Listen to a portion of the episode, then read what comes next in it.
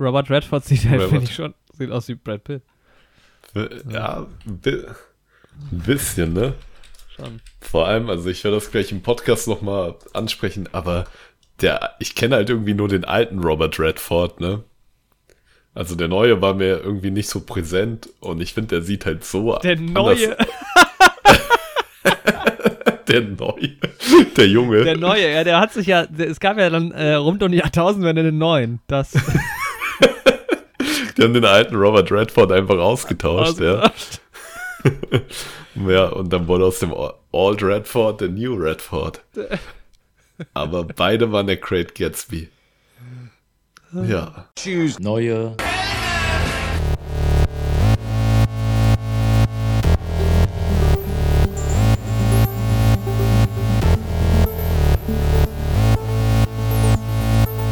Neue Helden.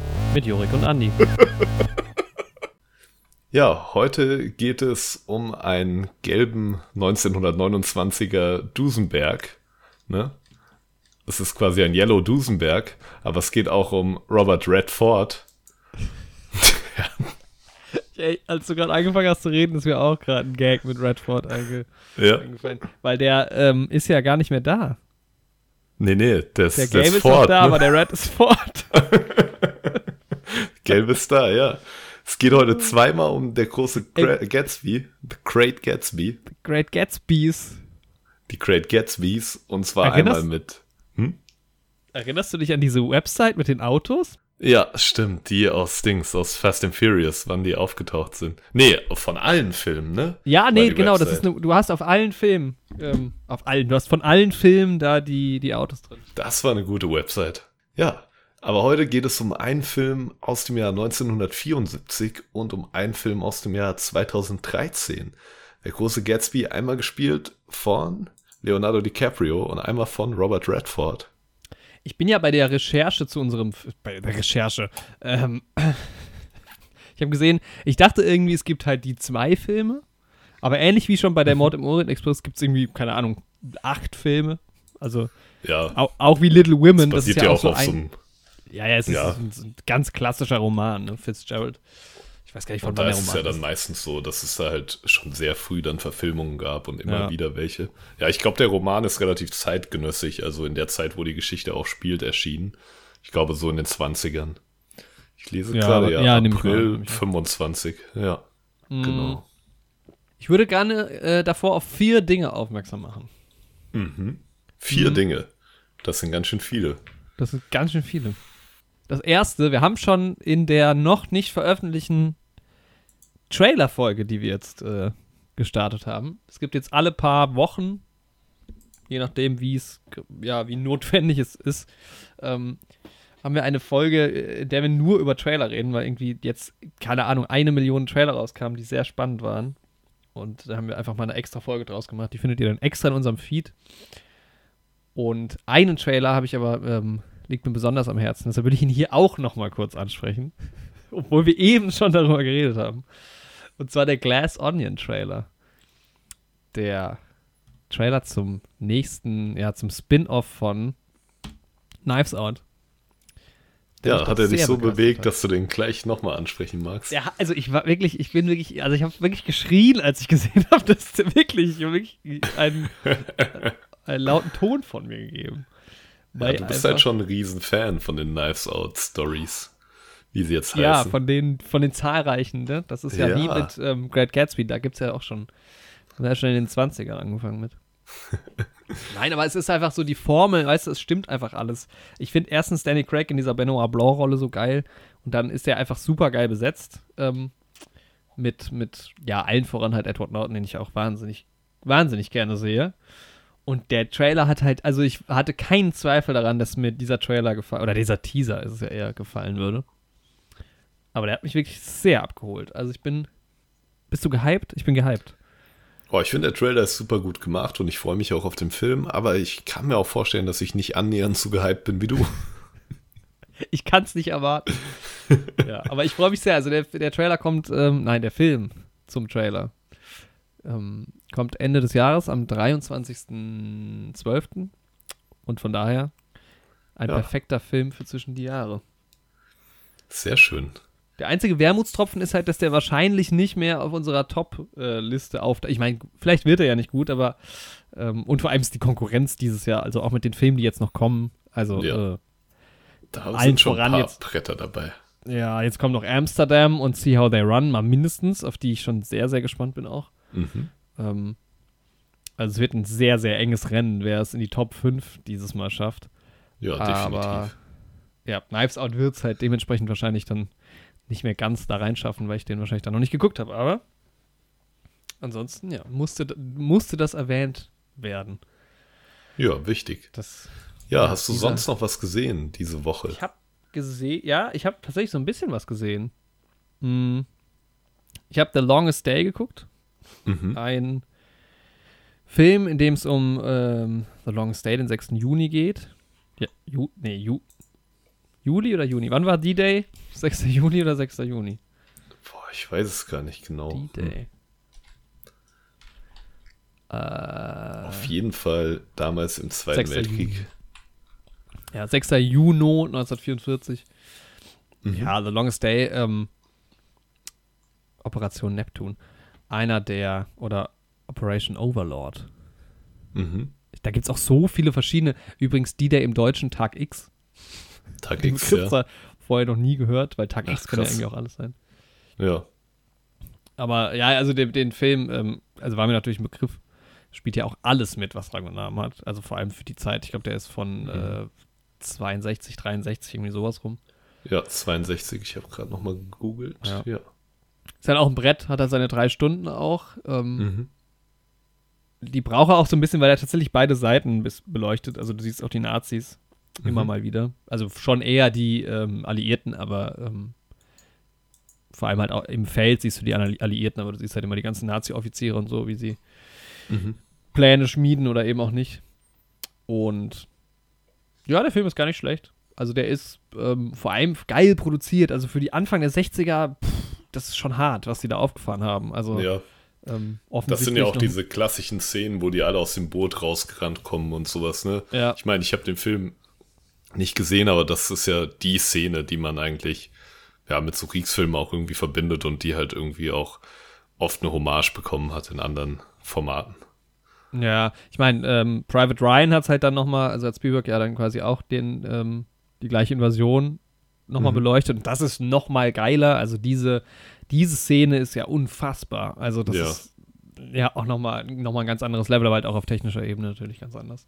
Ja, Wirklich? aber ich meine halt wirklich so für die, für die 60er, ne? Ich meine, das war Krass. halt 16 Jahre nach dem tatsächlichen D-Day. so. Nee, 18 Jahre, aber 18 trotzdem. Jahre, aber Ja. das habe ich dann auch gedacht, das ist schon echt nicht lange, so, wenn- das ist wie wenn du jetzt so einen Film über die 2000er, also über die Jahrtausendwende machst, nur dass das halt fucking Zweiter Weltkrieg ist und nicht Jahrtausendwende so.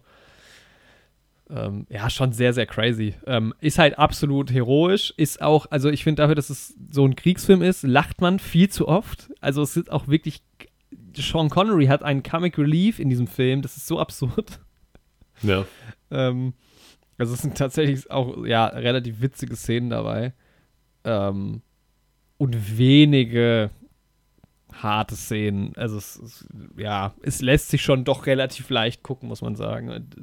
Ja, ich Auch meine, es waren halt auch die 60er in den USA, Ja. ne? Also da Mhm. wurde halt Krieg auch noch, es war noch bevor wirklich die schlimmen Sachen vom Vietnamkrieg reingekommen sind, auch wenn das in den 60ern ja so langsam dann schon angefangen hat.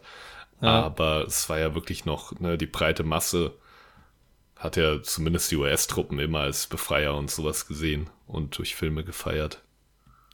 Ich meine, klar, ist ja im Endeffekt auch so, also die, die Nazis werden auch übel aufs Korn genommen, Ja, was ja auch fein ist, aber der Krieg an sich wird halt gar nicht wirklich Ja. negativ dargestellt. Also die kommen halt da an, äh, ja, und es läuft halt dann irgendwie so einigermaßen. Ne? hättest du auch, glaube ich, in den 60ern nicht rausbekommen. Einen Film, der Krieg nicht, so nee, negativ darstellt, wenn man gerade selbst Ja. noch ein paar Kriege rechtfertigen muss im Inland. So. Definitiv, das stimmt wohl, ja. Ja, aber, Aber- es ist halt immer so, ne, mit den Nazis als Feinden hat man auch ein schönes, gutes, böses Feindbild. So. Ja, klar, ist dann relativ easy. Ja, also es ist halt leichter zu sagen, ne, die Nazis sind eine Sache, die wirklich bekämpft werden muss, was ja auch stimmt, als ähm, irgendwie einen einfachen Krieg, wo es nur um Macht geht, so. Äh, Wobei natürlich Aber- die USA auch andere Interessen hatte, als nur die Nazis zu bekämpfen, so. Ja, safe. Aber trotzdem, also ich meine, ähm, ist halt trotzdem gut gemacht, ne? Also alle, ähm, alle Nazis auch durch Deutsche besetzt, wird halt sehr viel Deutsch auch geredet im Film. M- Was ich immer. Manchmal ist es einfach irritierend, wenn du so Filme hast, die so oft springen, weil du manchmal nicht so. Vor allem, es kommt so. Also, ich kenne, ich, habe es mit meinem Vater zusammen geguckt und der hat dann die ganze Zeit irgendwelche Darsteller au, äh, aufgerufen und so ein paar kenne ich halt. Also, John Wayne spielt mit, den kannte ich aber eigentlich gar nicht wirklich, nur so vom Namen. Dann hast du halt irgendwie einen, einen Henry Fonda und sowas auch, die kenne ich dann schon auch. Aber Ja. So viele und auf der deutschen Seite halt auch, keine Ahnung, 20 verschiedene Offiziere so, ständig bist du woanders. Krass. Also ich habe gar nicht durchgeblickt und dann hast du auch, und ich, also keine Ahnung, ich kenne jetzt auch, kann jetzt auch nicht unbedingt auf den ersten Blick, ja, bei den deutschen Uniformen ging es dann schon, aber zwischen den britischen und den amerikanischen Uniformen unterscheiden. Mhm. Man ist dann manchmal ein bisschen verwirrt, was die Sprache angeht. Ja, Weil gerade denkst, im Schwarz-Weiß Englisch kannst du halt geredet. auch schwer unterscheiden zwischen britischen und amerikanischen Uniformen, so. Ja, ja, aber vor allem hast du dann so die ganze Zeit äh, englischen Dialog und dann redet, kommt der erste deutsche Satz und du denkst, was haben die gerade gesagt? und dann raffst du, ah, das war ein deutscher Satz. so Dinger dann halt. Ja. Ja, also der Film hat deutliche, deutliche Schwächen, aber er hat halt auch deutliche Stärken. Also gerade, und das ist halt bei Kriegsfilmen oft so, dass die einfach von der Produktion her einen hohen Anspruch haben. Das ähm, finde ich halt auch irgendwie bei Filmen wie Platoon oder was ähm, immer ganz cool. Ja. Weil sie, man würde sich, glaube ich, auch nicht unbedingt, also vielleicht gibt es gibt bestimmt auch schlechte Kriegsfilme, aber, ähm, glaub, Aber der ich denk, Respekt das ist der auch- Anspruch ist da einfach immer ein bisschen zu hoch. Ich kann mir halt auch gut vorstellen, dass das US-Militär da tatsächliche Maschinerie auch einfach wieder zur Verfügung gestellt hat. Ja, safe. Ja, auf jeden Fall. Ja, wobei du dann halt auch, ich weiß nicht, also der schmale Grat ist ja, und ich glaube bei Platoon kann ich es mir auch fast nicht vorstellen, dass das gefördert wurde, weil das schon deutliche Antikriegsfilme sind. So. Ja. Ähm, und auch die sind halt, und die sind eigentlich auch immer durch die Bank weg gut besetzt. Also Platoon ist ja auch irre besetzt und so gesehen, klar, es, die, das ist immer echt schwerer Stoff und so, aber ich mag die Filme trotzdem gerne, weil die einfach handwerklich meistens wahnsinnig gut sind. Ja. Und der für einen Film aus den 60ern, ja, kann man, wenn man mal drei Stunden Zeit hat, kann man das durchaus mal machen. Ja, den habe ich noch gesehen. Habe ich sonst noch was gesehen? Ich kann mal bei IMDb schauen. Sehr viele Trailer. Stundenlang habe ich Trailer geguckt. Äh, Harry Potter 5 habe ich gesehen. Noch. oh, tatsächlich. Fand ich Der gar nicht Orden so des schlecht. Phönix. Es, es hieß, meine Freundin meinte, dass der nicht Ja, ich so mag den ist. eigentlich auch ganz gerne. Das Problem ist halt, dass das fünfte Buch ist halt, glaube ich, das dickste in der Harry Potter-Reihe und das ist der Film, Mhm. wo am meisten aus dem Buch weggelassen wurde. Das heißt, ich finde, Ah, der okay. Unterschied zwischen Buch und Film ist da am schlechtesten. Aber als alleinstehender Film finde ich auch, selbst obwohl ich das Buch gelesen habe, finde ich den Film eigentlich gut. Also ich finde, wenn man den Hintergrund vom Buch nicht hat, ist das ein sehr solider Film aus der Reihe. Aber ne, wenn man halt natürlich sich drüber ärgert, was alles weggelassen wurde, ist der Film, glaube ich, der schlimmste. Ja, okay. ja. Da stecke ich natürlich nicht drin. Ich fand den, ja, ich Ja. fand den eigentlich ganz gut.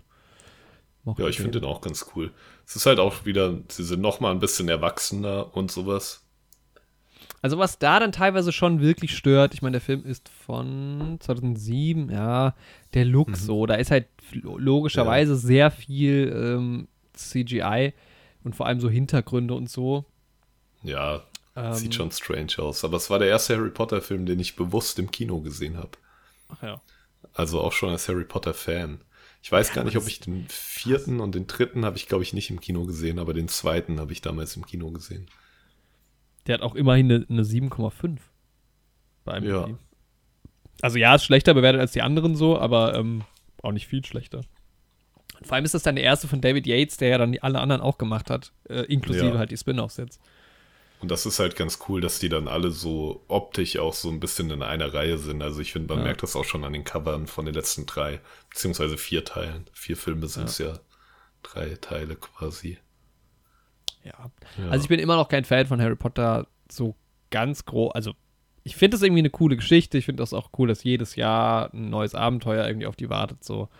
Ja. Ähm, und dass man so mit denen mitwächst. Oder ich glaube, das war halt geil, wenn du mit denen mitgewachsen bist. ja, dann funktioniert es Ähm, halt noch besser. Und das war halt bei Ja. mir so, bei uns war das ja ein Riesending auch in der ganzen Klasse und sowas. Ja, Das war, von daher. Ja, fand, ich, fand ich anständig. ja. Das fand ich anständig. Hast du noch was gesehen? Oh, ich habe sehr, sehr viele Serien geschaut. Oh, Serien habe ich auch viel geguckt. Ah, da wollte ich auch noch. Kai ist die neue Staffel ja. draußen, da habe ich mal in die erste Folge reingeschaut. Cobra Kai muss man halt schon sagen, ist schon irgendwie ziemlich repetitiv, ne? Immer ist irgendwas, ein neuer Konflikt steht an, immer kann er mit Karate gelöst werden. Jede Staffel taucht nochmal ein Charakter aus den alten Filmen halt auf, ne? Aber es macht halt einfach Spaß. So, die Serie nimmt sich selbst nicht so super ernst, es ist ganz gut gespielt, die Kämpfe sind actually gut einchoreografiert. So, es ist immer dieses Augenzwinkern dabei und ja, es ist einfach eine Spaßserie für nebenbei. So, also, ne, kann ich jedem empfehlen, der auch schon die restlichen Staffeln gesehen hat, aber die werden sowieso schauen. Von daher, mhm. ja. Ähm, und ansonsten, ne, die zwei großen Fantasy-Dinger, die dritte Folge von Lord of Power, Rings of Power. Ah, ja. Rings of Power. Und House of the Dragon, aber ich denke, zu House of the Dragon wird es hier tatsächlich noch eine Folge geben. Kleine Auskopplung, aber das würde ich einfach machen, wenn alle Folgen draußen sind. Ja. Oder jetzt nach der fünften Folge und dann quasi zwei Parts, einmal zur ersten Hälfte der ersten Staffel und dann zur zweiten Hälfte. Mhm. Und ich würde das tatsächlich auch mit meiner Freundin zusammen machen, mit Becky, die hat da Lust drauf und ja, da könnt ihr euch schon mal drauf freuen, so im. Laufe des Septembers wahrscheinlich eine sehr, sehr gute Serie. Also ich muss sagen, die hat echt wieder Immer die Qualitäten von Game of Thrones. Also gerade jetzt die letzte Folge, die vierte Folge, wirklich, das hat mir wirklich wieder Freude bereitet. Das hat wirklich die Stärken gezeigt, die auch halt im Writing innerhalb von dieser Welt von Eis und Feuer liegen. Und es macht einfach Spaß. Ja, und Herr der Ringe ist in Ordnung. Kann man sich so als Fantasy-Abenteuer nebenbei mhm. anschauen. Bricht halt an sehr vielen Stellen sehr stark mit der Lore. Es werden wahrscheinlich Charaktere jetzt da eine Rolle spielen, die eigentlich in Tolkiens Welt in diesem Zeitalter überhaupt keine Rolle spielen. Und es ja, macht für die Welt, die Tolkien geschrieben hat, dann teilweise keinen Sinn, aber dramaturgisch innerhalb von der Serie macht es Sinn. Und das ist halt okay. Also wenn man das mit einem zugekniffenen Auge irgendwie schaut und sagt, ja, ich betrachte das jetzt als Fantasy-Serie, die irgendwie loosely based auf den Charakteren und den Orten aus der Herr der Ringe-Welt mhm. ist, dann kann man sich das auf jeden Fall angucken. Ähm, aber ich mag ähm, House of the Dragon deutlich mehr. Also ich freue mich wirklich jede Woche auf da, auf eine neue Folge und Herr der Ringe ist halt auch noch so da. Beziehungsweise Rings of Power. Herr der Ringe ist es ja, ja gar nicht. Ja. Und ja, sonst, nice. ich glaube, das war auch alles aus der Serienwelt tatsächlich schon. Die drei Serien. Und. Ja, also es gab natürlich noch einen ganz großen Punkt äh, in der Serienwelt, den wir jetzt erstmals hier ganz kurz ansprechen werden. Vielleicht nächstes Jahr dann tatsächlich mal ein bisschen bisschen detaillierter mit mhm. den Emmys, weil Serien ja bei uns immer so ein bisschen ignoriert werden, aber dafür reden wir in letzter Zeit ganz schön viel über Serien. Ich will nur ganz kurz dazwischen mhm. grätschen und ich habe gerade mal geguckt bei Netflix, was ich so geschaut habe. Ich habe ähm, angefangen, Trainwreck zu gucken. Das ist eine Dreiteiler mhm. Über Woodstock 99. Mhm. Ähm, kann ich auch mal empfehlen, wenn man Lust hat auf was Abgefahrenes. Also, das ist ein Festival, was 99 ähm, initiiert wurde, auch von den Woodstock-Typen. Und es ist komplett mhm. eskaliert. Also, es ist völlig absurd. Habe ich aber noch nicht durch. Aber da kann man, das kann man, kann, kann ich äh, jetzt schon empfehlen. Jetzt bin ich bei Netflix und die haben mal wieder ihr Overlay ge äh, geändert. Übrigens, Disney Plus hat auch endlich mal, also ist immer noch nicht gut, aber es hat den Player geändert. Ähm, der funktioniert jetzt schon mal ja, ein bisschen stimmt. besser.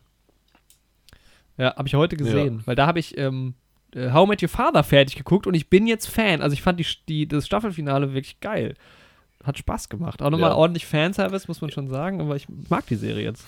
Also außer Hilary Duff. Vielleicht also wirklich, ich ihr auch nochmal eine Chance. ich finde diese Sophie super nervig, alle anderen mag ich, aber das ist echt dieser, die, die Hauptrolle halt quasi, die ist mir so egal. Naja. Oh Mann, naja, aber ich meine, viele Leute hassen Ross und trotzdem ist Friends komplett durch die Decke gegangen. So. Das ist der beste von denen, Mann. Nee, Mann, Ross ist wirklich der Schlimmste. Wirklich Was? Mit Abstand. Magst du Ross nicht? Hä? Nee, Mann, nee, Mann. Ross ist doch so ätzend. Ich also ich finde, am Anfang geht er noch, aber so in den späteren Staffeln, der ist doch wirklich, ja. Ich finde hinten halt ist so, Joey am schlimmsten. ja gut, Joey hat halt diese extreme Flanderization. Also der ist halt am Anfang irgendwie ganz ulkig und steht manchmal auf dem Schlauch und am Ende ist der halt komplett dumm. so. Aber ja, Chandler ist die ganze Serie lang, ist einfach der beste Charakter. Äh, ja, wie auch immer. Ähm, aber ich sehe gerade bei Netflix, dass da steht jetzt Because You Watched und dann The Great Gatsby. Und dann wird mir mhm. folgendes vorgeschlagen, weil ich The Great Gatsby geschaut habe bei Netflix, für eine Handvoll Dollar. DB Cooper, Where Are You?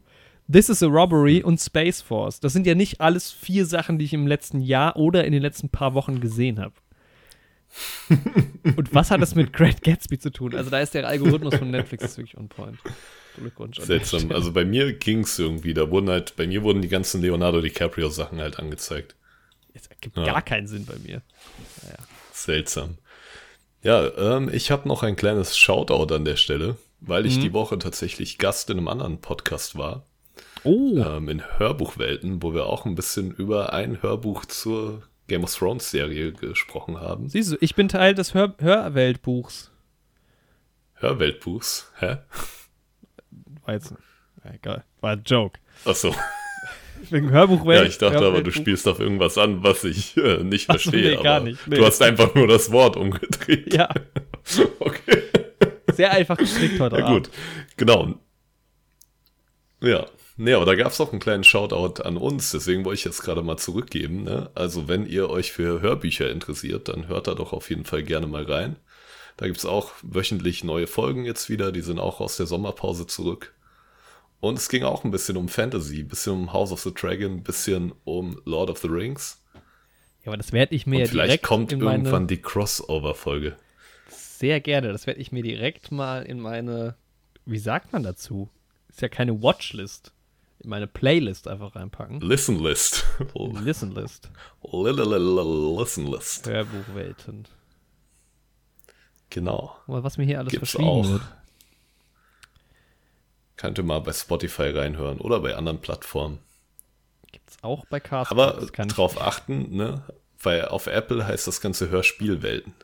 Ist da, ja. Und wie heißt, welche Episode, bei welcher Episode bist du dabei? Äh, die kommt erst am Montag raus, ah, am Montag, dem 19.09. Ne? Genau, nee, die ist noch nicht draußen. Ja, Ab dem 19.09. könnt ihr mich da hören. Das heißt, wenn ihr die Folge oh. Montagmorgens hört ihr gerade neue Helden wahrscheinlich. Frisch in Staffel 3. Gerade. Ja.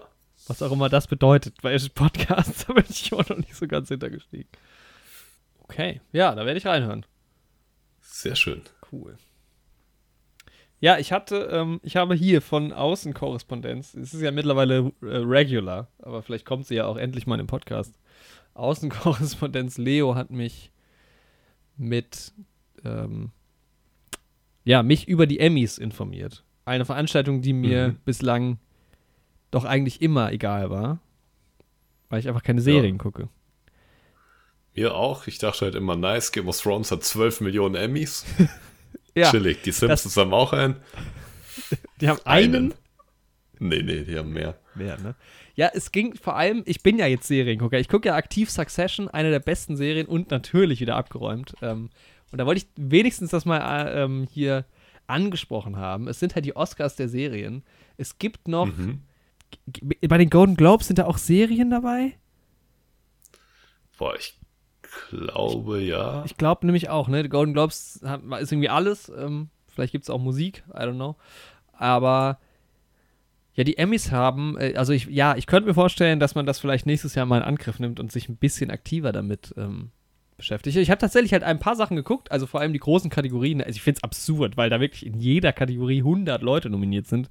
Ja, äh, aber ich meine, bei Serien keine Ahnung, ob du bei Serien mehr Menschen auch hast, aber wenn die das so machen wollen. Ich war nur ein bisschen überrascht, als sie dann die Namen vorgelesen haben. Hab mir so ein paar Ausschnitte mhm. angeschaut. Ja, ich meine, ja. allein, dass du bei Serien von Folge zu Folge unterschiedliche Regisseure hast und sowas, ja. die bringen vielleicht noch ihr Team mit und sowas. Ja. Möglich. Gewonnen bei Outstanding Comedy Series hat Ted Lasso. Ähm, hat mich mhm. gefreut, weil das eine Serie ist, die ich kenne. Ähm, mhm.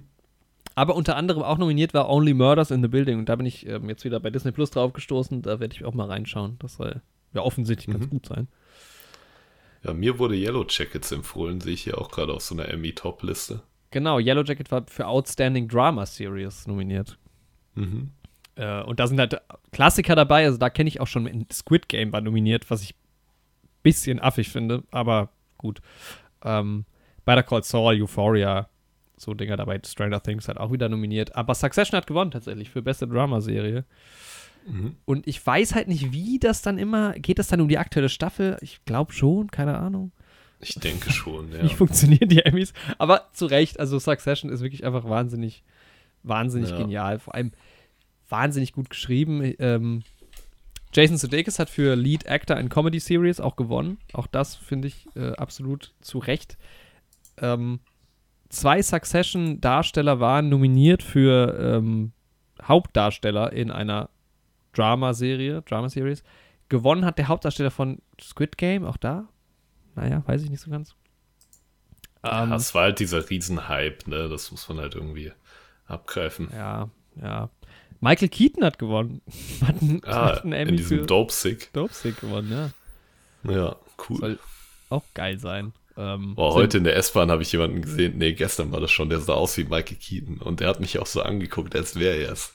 Warum siehst du denn die ganze Zeit Leute, die aussehen wie irgendwelche Darsteller in der S-Bahn? Das hattest du doch zwei Wochen vorher auch schon mal.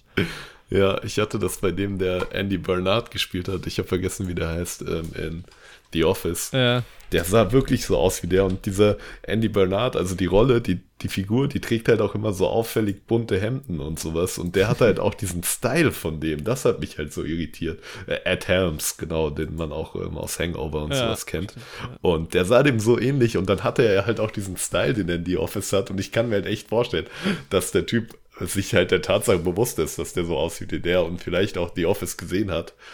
Ich interpretiere das jetzt einfach da rein und dann hat er gedacht, ja, ich bin der Typ jetzt einfach.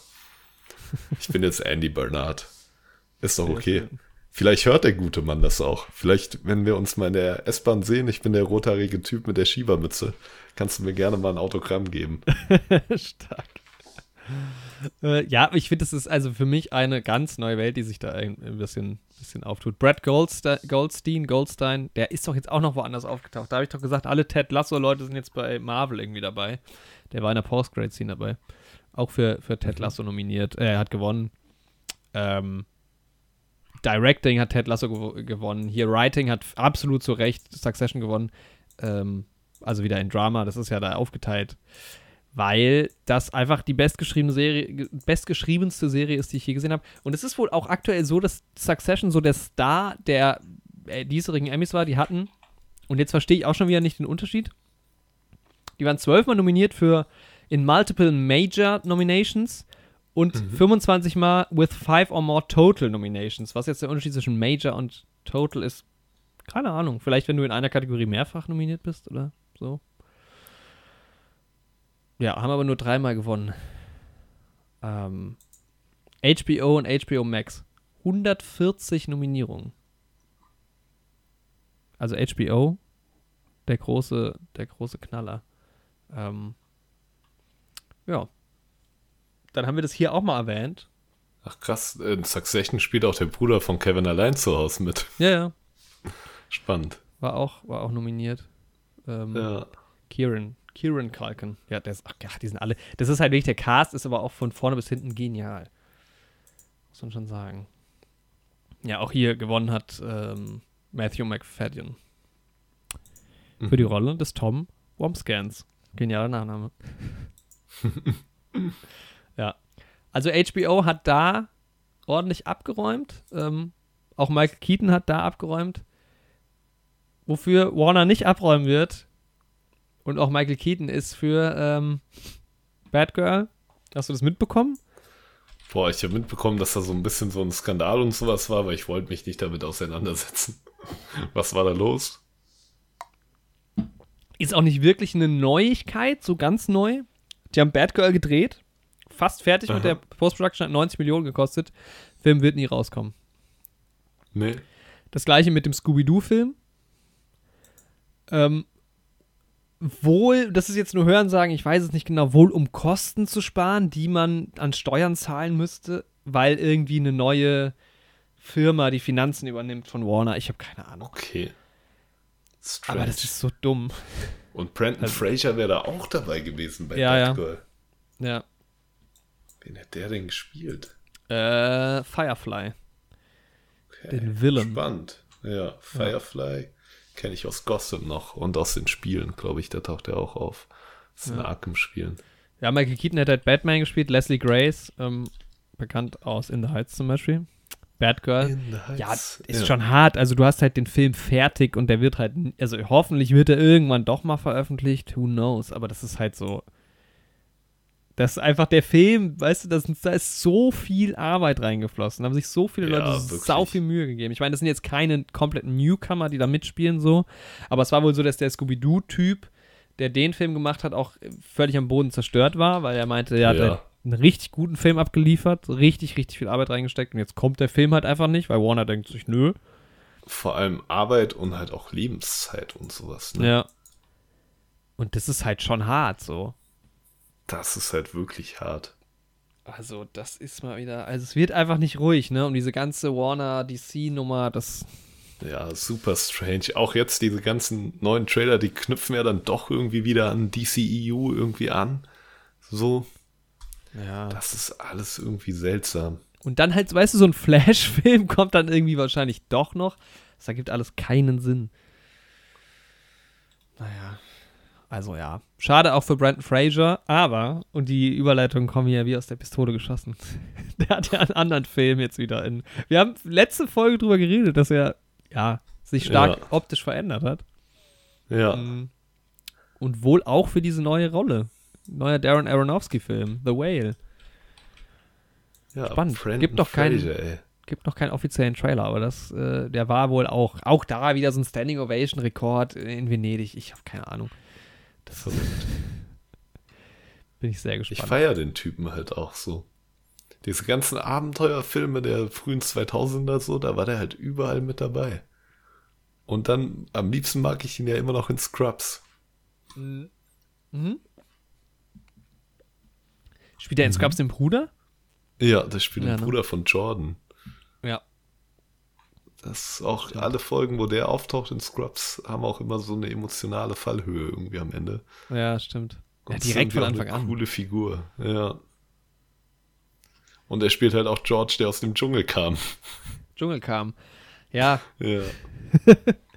ist halt sau der Kult um diesen Mann, ne? Aber, ähm, Ja. und der ist erst zurück. Das ist geil. Also, das ist immer, das ist immer toll. Brandon Fraser ist halt auch so ein bisschen Nicolas Cage irgendwie. Ja, ja, ja, ja. Also ich glaube, erstens sehen die beiden sich so ein kleines bisschen ähnlich und irgendwie, weil sie halt auch in diesen Abenteuerfilmen so beide so ein bisschen gespielt haben. Ja. Ja, gleiche Kerbe und halt auch der Kult, der einfach, ne, bei beiden einfach so Ja. mitschwingt. Definitiv. Definitiv. So, das dazu. Jetzt habe ich sehr viel geredet, jetzt darfst du The Great Gatsby anmoderieren. Ah, ich habe noch eine Serie habe ich noch gesehen. Okay, dann hau das raus. She-Hulk habe ich noch die neueste Folge heute Oh je. gesehen.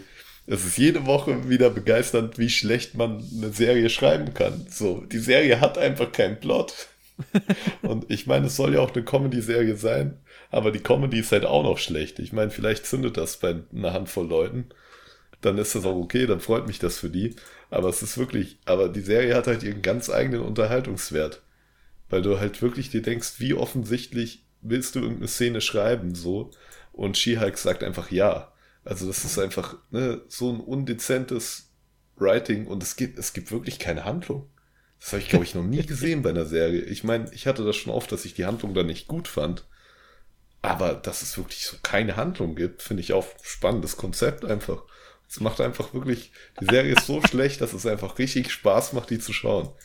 Wir haben dir- nie Bock drauf, die zu gucken, weil ich immer so Ja. denke, also wir denken beide immer so, pff, ja, gibt doch was anderes gerade. Weil es sieht halt auch Ja, so nee, schlecht es- aus. Ja, für mich ist das jeden Donnerstag wieder so ein, oh, She-Hulk ist ja eine neue Folge draußen. Dann mache ich mir das immer so beim Kochen oder sowas an. Was wird wohl diesmal bisschen. nicht passieren? Genau. Was ist denn diesmal los? Wird eine neue Figur aus dem MCU, die man schon kennt, angekündigt? Kommt sie vor und wird einfach nur als Comedic Relief benutzt? Oh, und was für eine spannende Gerichtsverhandlung wird es diesmal wieder geben? Und es ist einfach, es gibt halt keinen Plot, der sich so durch die ganze Handlung zieht, sondern jede Folge ist irgendein neues Drama, was irgendwie aus dem Nichts kommt und auch wieder ja, aber vielleicht ist geht. es halt eine Sitcom einfach. Ja, es soll es ja auch, glaube ich, irgendwie sein. Aber es ist halt eine sehr, also es ist halt auch nicht lustig so. Das ist natürlich auch sehr, sehr subjektiv. Aber ich glaube, so die IMDb-Bewertung von 5,0, die das aktuell hat, Was? ja, zeigt halt auch so ein bisschen, dass das sehr, sehr wenige Leute lustig finden. Ja, ja, ja. Und Ah, dann ja. ist halt auch noch dieses ganze CGI-Drama irgendwie, was ja eh so ein Ding ist aktuell mit den überarbeiteten CGI-Leuten bei Marvel. Und dann sieht's halt echt schlecht aus. Und ich finde halt nicht mal, dass es so vom Design und sowas und vom Rendern her schlecht aussieht. Das, das geht irgendwie noch. Aber sie bewegt sich halt auch teilweise so richtig mm. unnatürlich stockend. Und das finde ich noch viel schlimmer, weil dann dieses, dass es ein bisschen schlechter aussieht irgendwie, dass das Licht nicht so perfekt da fällt, dass es so ein bisschen unfertig aussieht. Daran gewöhne ich mich irgendwann. Da sage ich, das nehme ich jetzt einfach hin. Aber wenn diese Bewegungen so unflüssig sind und so, das bringt einen immer voll raus. Ja, naja. super Sache. She-Hulk. Aber trotzdem, wie gesagt, es ist irgendwie eine Serie, so, ne, Game of Thrones Staffel 8 finde ich schrecklich, dass es schlecht geschrieben ist. Oder Star Wars Episode 8. Es tut mir weh, dass das so schlecht geschrieben ist. Mhm. Ohne da jetzt unnötigerweise noch Seitenhiebe an der Sache rauszuhauen, die ich schon oft genug getrashed habe. Aber bei She-Hulk, da freut es mich, dass es so schlecht geschrieben ist. Ja, das ist einfach denk, egal. Du hast ja einfach ja, Liebe ist komplett dafür. egal und es ist halt witzig so. Also es ist so, als hätte die Serie, die erste Folge hat schon sehr low angefangen, aber dann ist es immer schlechter geworden. Und als hätte die Serie sich so ein bisschen das zu Challenge gemacht, wie klischeehaft will ich sein, so. Und wie oft, also du sitzt wirklich da und denkst dir, ey, es wäre so cringe und es wäre so dumm und es wäre so schlecht, wenn das passiert. Und dann passiert wirklich genau das. Und das ist einfach genial. Das ist, ich weiß nicht, ob das intentional war oder nicht ich hoffe für die Leute, die an der Serie arbeiten, dass es intentional ist und dass sie ihre ganze Energie da reingesteckt haben, eine schlechte Serie zu machen. Weil wenn die das gemacht haben, dann haben die wirklich den Nagel auf den Kopf getroffen. Ich bin begeistert, wie viel Energie du aufwendest, um über diese Sachen zu reden. Ich finde dieses ganze Disney Plus Serien, die jetzt nicht äh, irgendwelche Serien sind, sondern die halt entweder Marvel oder Star Wars sind und vor allem bei Marvel, ich kann dazu nichts mehr sagen. Das ist einfach alles das Gleiche so, es kommt viel zu viel. Ich weiß nicht, was man damit erreichen so will, außer halt Neukundengewinnung, keine Ahnung, aber das ist mir einfach mittlerweile so. Ich gucke das halt schon, manchmal habe ich auch Spaß dran, aber das ist wie, ja, ist halt einfach da. Also, es ist, ist da, wie, ja. wie YouTube-Videos, keine Ahnung. Und ich glaube, das ist halt auch das Konzept. Die Leute konsumieren halt einfach. Es ist halt wirklich, Marvel ist halt nur noch reinster Konsum von irgendwas. Ja. Und das, und die Hauptsache Disney kriegt halt ihr Geld und das ist ja okay. Und dann hat man halt auch mal eine Serie wie She-Hulk. Mir tun halt nur ein bisschen die Schauspieler, tun mir tatsächlich ehrlich immer ein bisschen leid, weil ich finde, es spielt da auch keiner wieder irgendwie schlecht. Die spielen schon. Ich glaube aber, das ist gar gut. nicht so ein Problem. Ich glaube, für Schauspieler ist es nicht schlimm, wenn die in einem schlechten Film mitspielen, wenn die eine gute Leistung bringen. Ja, denke ich auch. Also ich glaube auch nicht, dass das irgendein Schauspieler da jetzt ruinieren wird oder sowas. Nee. Ja, es, nee. Nö. Mir ist das einfach egal. Ja, nee, mir bereitet das Freude. So, wie, wie kommst du jetzt, wie kommst du jetzt von der Nummer auf Great Gatsby? Naja, ich sag mal so, Mark Ruffalo ist dabei, Shutter Island, Leonardo DiCaprio, Let's Go, der große Gatsby.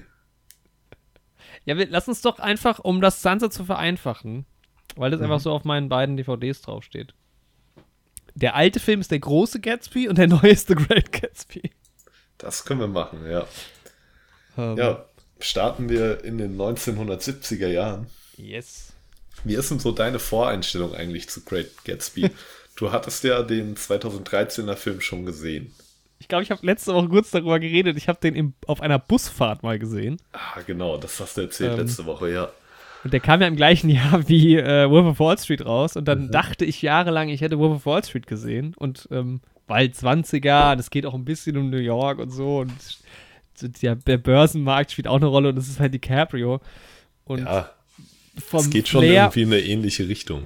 Ja, und vom Flair und von meinem Gedächtnis her war das halt immer Wolf Wall Street, den ich da gesehen hatte. Bis ich dann irgendwann mal Wolf Wall Street gesehen habe und habe gedacht, ah, den kenne ich ja noch gar nicht.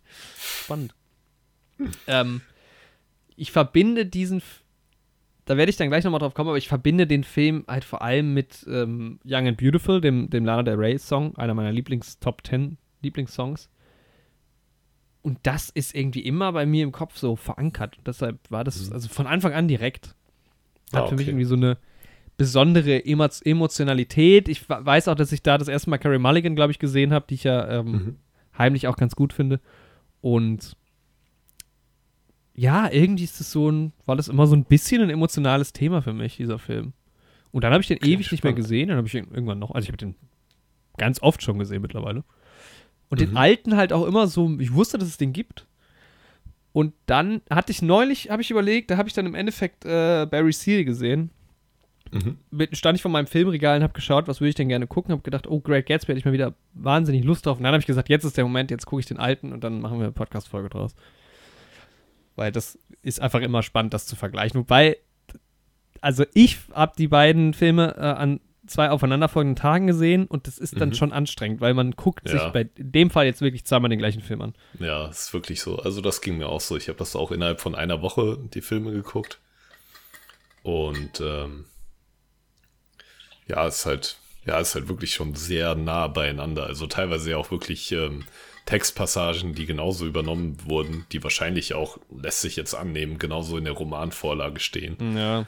Ähm, ja. Ja, meine einzige irgendwie Vorerfahrung war irgendwie ein Referat, was wir mal im Englischunterricht gehört haben zu Great Gatsby, oh. als wir die schöne Referatsreihe äh, Dystopien und so. äh, Südafrika, Südafrika hatten. Also es waren nicht nur Dystopien, aber es waren halt so Romane, bekannte wie Great Gatsby, von denen halt aber die meisten auch Dystopien waren. Ne, du hast damals über Clockwork Orange gesprochen. Ja. Und ja, ich hatte Hard Facts über Südafrika. Ähm, sind wir nicht der, ich glaube, dem, dem Vortrag von The Clockwork Orange sind wir in der Clockwork Orange Folge auf den Grund gegangen. Da ja, kann man ja mal in unserer auch. in unserem in der Prezi. etwas runterscrollen. Die ist sogar öffentlich zugänglich, diese Prezi wahrscheinlich, oder? Also meine ja, ja, die haben wir mindestens, spätestens da habe ich auch herausgefunden, wie die heißt. Ich gucke gerade noch mal was, oh, das ist jetzt, glaube ich, ein Jahr her, dass wir den Film besprochen haben im, im Kino. Da könnt ihr wirklich gerne mal reingucken ja. in unsere Prezis, wenn ihr was über Clockwork. Orange oder über Südafrika ähm, hören wollt. Ja, aber 86. ich will, okay, ist echt schon ein Tacken her. Ja, ich will aber auch ähm, keinem zu nahe treten, der dieses Referat gehalten hat im Englischunterricht und vielleicht unsere Folge hört. Ich weiß gar nicht mehr, wer das jetzt irgendwie war aber ähm, ich habe nicht so ganz genau zugehört und irgendwie habe ich nur so ein bisschen, ne, Greg Gatsby und so, das spielt irgendwie in den 20ern und sowas und der macht irgendwie, man weiß nicht so ganz genau, was es mit dem auf sich hat und so und dann hatte ich so ein paar Trailerbilder irgendwie im Kopf und in meinem Kopf hat sich das so ganz seltsam irgendwie mit The Prestige irgendwie vermischt und ich dachte, und dieser Great Gatsby und ich dachte die ganze Zeit, dass es bei dem Film um den Zauberer geht. ich, ich ja war geil, mit, ey. Weil, ich dachte wir, immer, dass das wir beide diesen Film so verklärt haben in der Erinnerung ja, mal. Voll verrückt, ne? Und ich dachte immer, es geht halt um so einen reichen Zauberer, wo so keiner ganz genau weiß, wie funktionieren seine Tricks und sowas. und dann, aber ja. Ah, das liebe ich ja. Vor allem, weißt du, was das Beste ist? Jetzt erinnere ich mich. Ich habe dann irgendwann, ich weiß nicht mehr welchen den von beiden Filmen gesehen, und hab, ich glaube, ich habe dann The Wolf of Wall Street gesehen und habe dann die ganze Zeit gedacht, na, wo bleibt denn Carrie Mulligan? Bis ich dann so nach ungefähr ja, zwei Stunden gemerkt habe, Moment, das ist ein anderer Film. So war das nämlich. Vielleicht war es auch umgekehrt und ich habe gedacht, wann ist er denn jetzt an der Börse oder irgendwie so? Und dann ganz spät, wo man schon längst hätte drauf kommen können, also das war lange vor meiner Zeit, wo ich wirklich aktiv Filme geguckt habe, habe ich dann gedacht, was heißt lange vor meiner, das war ein Jahr, ein Jahr davor. davor ja. ähm, dann habe ich gemerkt, ja, Moment mal, das ist ja einfach nicht der gleiche. So muss es dir ergangen sein. Ja, so ungefähr war das. Der große Gatsby ja. ist ja gar kein Zauberer, habe ich mir dann gedacht. Ja, vielleicht also, ist das ja doch. Ich habe ja dann erstmal den neueren Film geguckt von 2013 und das äh, erste, was ich gedacht habe, war, ich war natürlich begeistert, dass äh, Tobey Maguire da dabei ist. Mhm. Mein Lieblings-Spider-Man-Darsteller. Leonardo DiCaprio wäre es ja damals auch vielleicht fast geworden. Und, Tatsächlich? Äh, ja. Krass. Ich ja, die glaub, sind wahrscheinlich, also werden wir gleich noch drauf kommen, machen jetzt gleich erstmal den alten, aber ähm, wahrscheinlich beide zum Casting auch zusammen. Das finde ich immer so schön bei denen, dass die ja Buddies sind. Ja. Und irgendwie finde ich, hat das bei dem Film auch so einen bestimmten Vibe dann dadurch. Ist eigentlich echt schön. Ja, ähm, wie war das nochmal bei, bei Mord im Orient Express? Haben wir es ja auch so rumgemacht. Da hatte ich den neuen zuerst gesehen, glaube ich, ne? Äh, genau, ja. Ich bin gleich mal gespannt, wie sich das verhält, weil das ist halt bei diesem Back-to-Back-Film äh, tendiert der erste Film immer dazu, der bessere zu sein. Mhm. Weil man eben danach den gleichen Film nochmal guckt und dann äh, so ja. war das zumindest bei Mord im Orient Express so. Und ich glaube, bei Tod auf dem Nil haben wir es dann umgedreht gemacht. Wobei, da waren wir jetzt, glaube ich, beide. Obwohl, da, nee, da haben wir beide erst den alten geguckt, weil der neue da aktuell im Kino lief, ne? Ja, stimmt. Ja. ja. Stimmt. Nee, da haben wir beide erst den neuen geguckt, um uns nicht spoilern zu lassen für den alten. Ah, genau, das, also wir haben ja. erst den neuen geguckt, damit wir nicht wissen, wer der Mörder ist, ne? Genau, ja. Ja, ja. stimmt, so war das, ja. Haben wir wieder schön rekonstruiert. Haben wir wieder in unseren eigenen unsere eigenen Referenzen. So, jetzt gucke ich, mal, guck ich noch mal raus, welche Folge das war. Ey, das ist auch nicht schlecht so, Jorik, wenn wir mal alt sind, dann können wir einfach uns alte Podcast-Folgen anhören. Ey, 100 Prozent. Wir erzählen ja so viel. Situation zurückerinnern. So Das ist ja wie ein Quatsch. Tagebuch. Das geht ja mittlerweile schon fast. Ja. Ähm, das war doch dieses Jahr Schlecht. Tod auf dem Nil, nicht wahr? ja, ja, das war Anfang des Jahres, müsste das gewesen Doppeltod sein. auf dem Nil. Hier, 115, Leute. 27. Ja. Februar. Ja. Nun gut. Äh, The Great Gatsby, der große Gatsby, excuse me. Der große Gatsby. Mit Brad Pitt in der Hauptrolle. also dieser Vergleich, Robert Redford und Brad Pitt, ist mir nicht aus dem Kopf gegangen. Ja, die sehen sich schon sehr, sehr ähnlich. Also als junge Menschen. ja. Also gerade, ich glaube jetzt, der, der Brad Pitt, der jetzt älter wird, sieht so aus wie der noch jüngere Robert Redford. Das stimmt, ja. Genau, ja. Ähm, ja, ganz kurz für, für Menschen, die diese Story gar nicht kennen. Ähm, es geht im Prinzip um Nick, Nick Carraway, der. Ach, guck mal, Sam Waterston. Ist das der Vater von? Wir hatten es doch eben auch. Aber wie heißt jetzt die Frau nochmal? Wie heißt denn dann die mögliche Tochter von ihm? Hm. Ach, ob es jetzt die Tochter ist oder nicht, ist ja auch egal. Ähm, es geht um Nick Carraway, der Genau. Nach New York oder in ein eigentlich so Long Island Vorort von New York zieht, äh, in die Nähe von seiner Cousine Daisy und neben Jay Gatsby wohnt. Jay Gatsby hat unfassbar viel Geld, hat ein riesiges Haus, in dem er äh, wahnsinnig wilde Partys äh, schmeißt, aber niemand weiß so genau, wer der Typ eigentlich ist. Und ähm, ja, es bahnt sich eine Liebesgeschichte an oder eine vergangene Liebesgeschichte zwischen Daisy und Jay. Jay äh, Daisy ist allerdings währenddessen verheiratet mit Tom und hängt die ganze Zeit mit Jordan, einer Tennis, nee, einer Golfspielerin rum. Und ähm, ja, die hängen dann irgendwie alle ein bisschen zusammen rum und sind im New York der 20er Jahre. Ja. Und es geht um Party und um Sex und um Geld. Ja. Und Das ist so das Setting. Und das Ganze halt irgendwie ganz schön erzählt. Von, aus der Perspektive von Nick, der, obwohl der Film The Great Gatsby heißt, eigentlich der Protagonist ist. Genau. Fand ich irgendwie auch schon mal eine ganz coole Sache irgendwie. Also sieht man irgendwie auch nicht so oft, dass ähm, ja nicht die namensgebende Figur der Protagonist ist. Ja, das ist clever. Ja. Und es ist halt, glaube ich, also er ist ja auch ein Autor und ich denke mal auch, dass das Buch so geschrieben ist, als hätte er das Buch geschrieben über ihn. Also im, in der neueren Version wird es ja nochmal ein bisschen klarer, dass das eine Geschichte ist, die auch geschrieben wird, gerade Ja. von, von Nick. Das löst sich ja eigentlich im, äh, im alten Film ein bisschen auf. Äh, auf. Ja, doch. Ähm, ja. Genau, ja. Ähm, insgesamt, der erste Eindruck fand ich, also ich hatte den länger nicht mehr gesehen, The Great Gatsby, aber ich wusste schon noch so die, die Eckpunkte. Der Cast ist natürlich interessant, also Robert Redford halt als Jay Gatsby, Sam Waterston als Nick Carraway, den hatte ich auf jeden Fall auch schon mal gesehen vorher. Mia Farrow, da hatten, hatten wir es ja mit Tod auf dem Nil Genau. ähm, schon. Und äh, Lois Chills, die war auch bei Tod auf dem Nil dabei, wenn ich mich recht entsinne. Und vor allem spielt die in zwei James Bond Filmen mit. Ähm, ich mag die sehr gern. Also spielt ähm, Holly Goodhead in Moonraker. Und Jetzt will ich hier nichts Falsches sagen.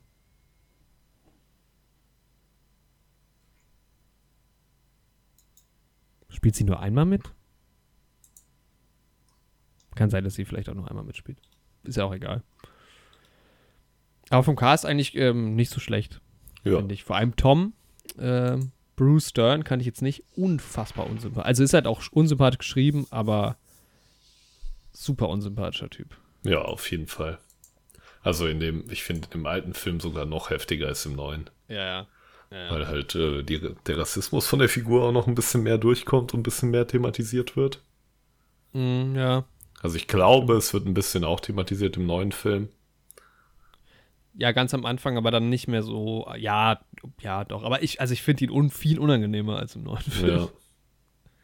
Viel unangenehmer. Und vor allem, also ich weiß nicht, Mia Farrow fand ich schon in, in Tod auf dem Nil nicht so, nicht so top. Die ist ja unfassbar nervig. Also klar, die Rolle Daisy ist halt auch sau naiv geschrieben, aber das ist, fand ich, das fand ich schon anstrengend jetzt in dem Film. Wie naiv und dümmlich sie halt ist, so. Ja. Ja, es ist halt auch, also du kannst dir diese Naivität halt auch nicht vorstellen, so. Also sie ist halt wirklich, als würde sie in einer anderen Welt leben. So, sie ist halt nicht mal nur so ein bisschen naiv, sondern sie checkt ja wirklich gar nicht, was um sie rum abgeht. Ja, sie ist halt einfach auch so wie, also sehr kindlich halt, ne? Ja. Ja. Aber, also gerade Robert Redford als, als Gatsby und Lois Chills als Jordan fand ich super. Ähm, ich mag auch die Rolle der Jordan irgendwie total gern, weil die irgendwie Ja. so mit dabei ist. Ja, das ist irgendwie super witzig. Eigentlich hat sie auch nie einen Grund, irgendwie am Start zu sein, aber sie ist halt so Teil der Freundesgruppe so. Ja, sie hat ja dann auch so ein bisschen diese Liebesbeziehung in Anführungszeichen halt mit Nick, ne? Ja. Die aber nie so wirklich thematisiert Aber wird. das finde ich halt irgendwie so nice, dass das nicht so richtig irgendwie thematisiert wird. Also ich finde das irgendwie, kommt das halt auch ganz cool. Ich finde es im neuen Film noch ein bisschen cooler. Mhm. Aber das war auch eine Figur, die mir schon sehr gut gefallen hat. Ja.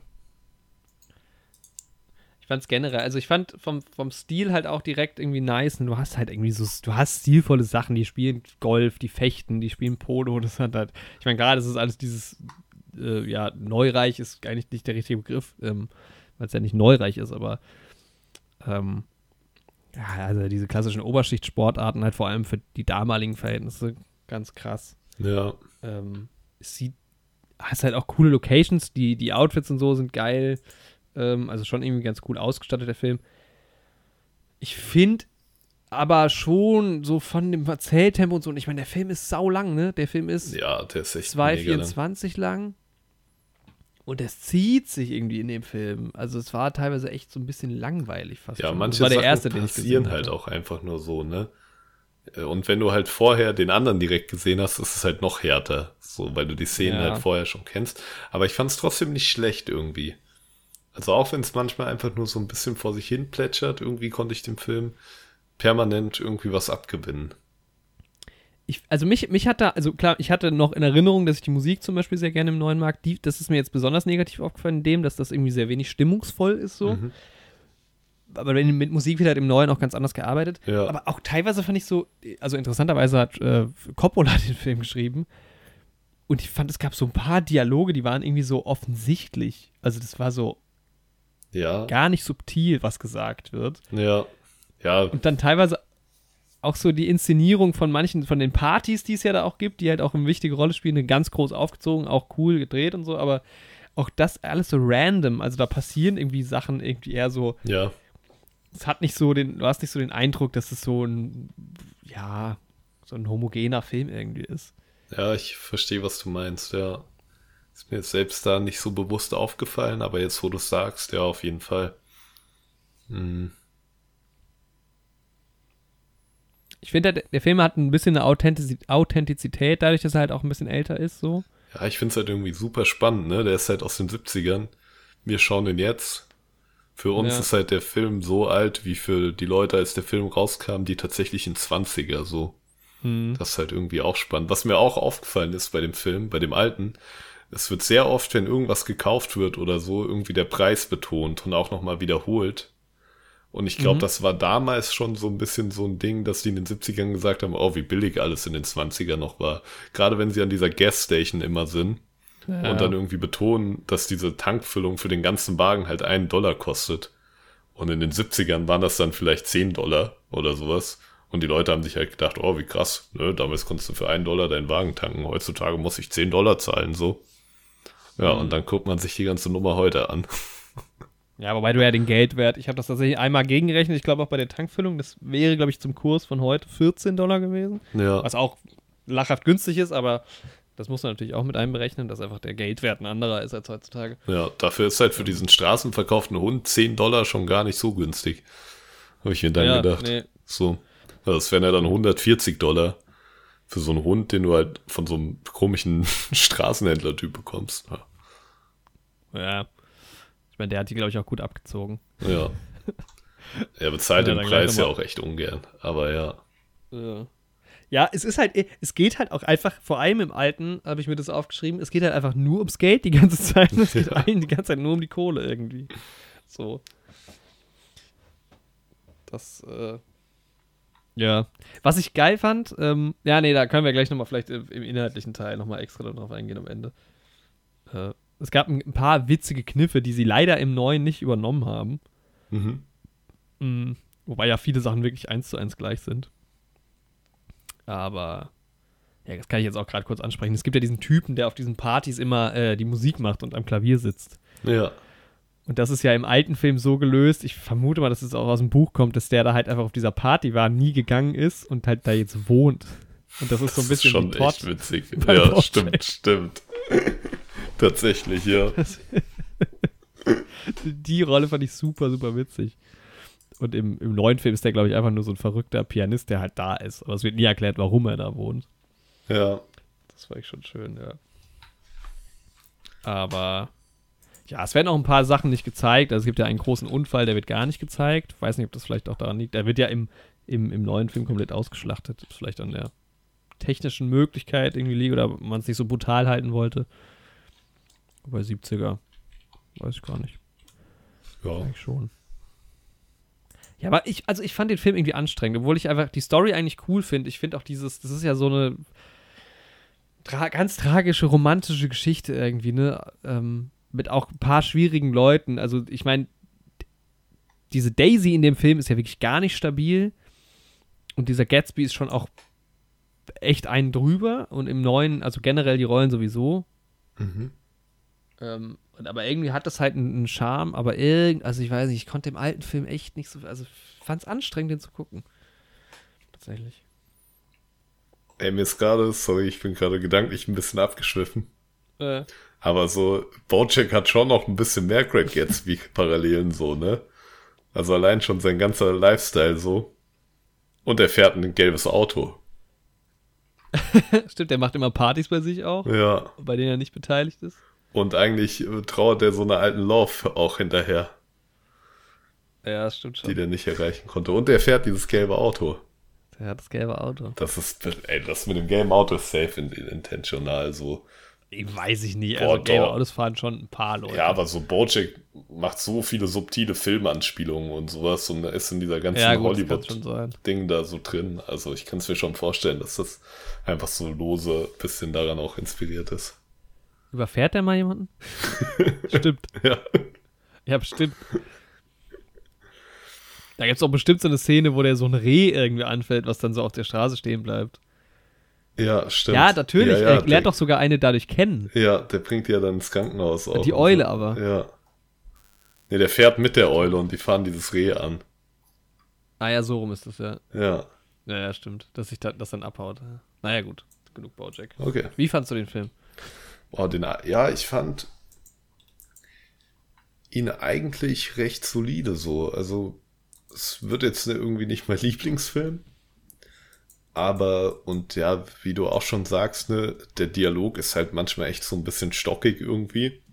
Also wirklich, als hättest du Leute in den Raum gestellt und das ist halt, ne, den Dialog musst du jetzt sprechen und dann wird er halt gesagt und dann passieren Dinge.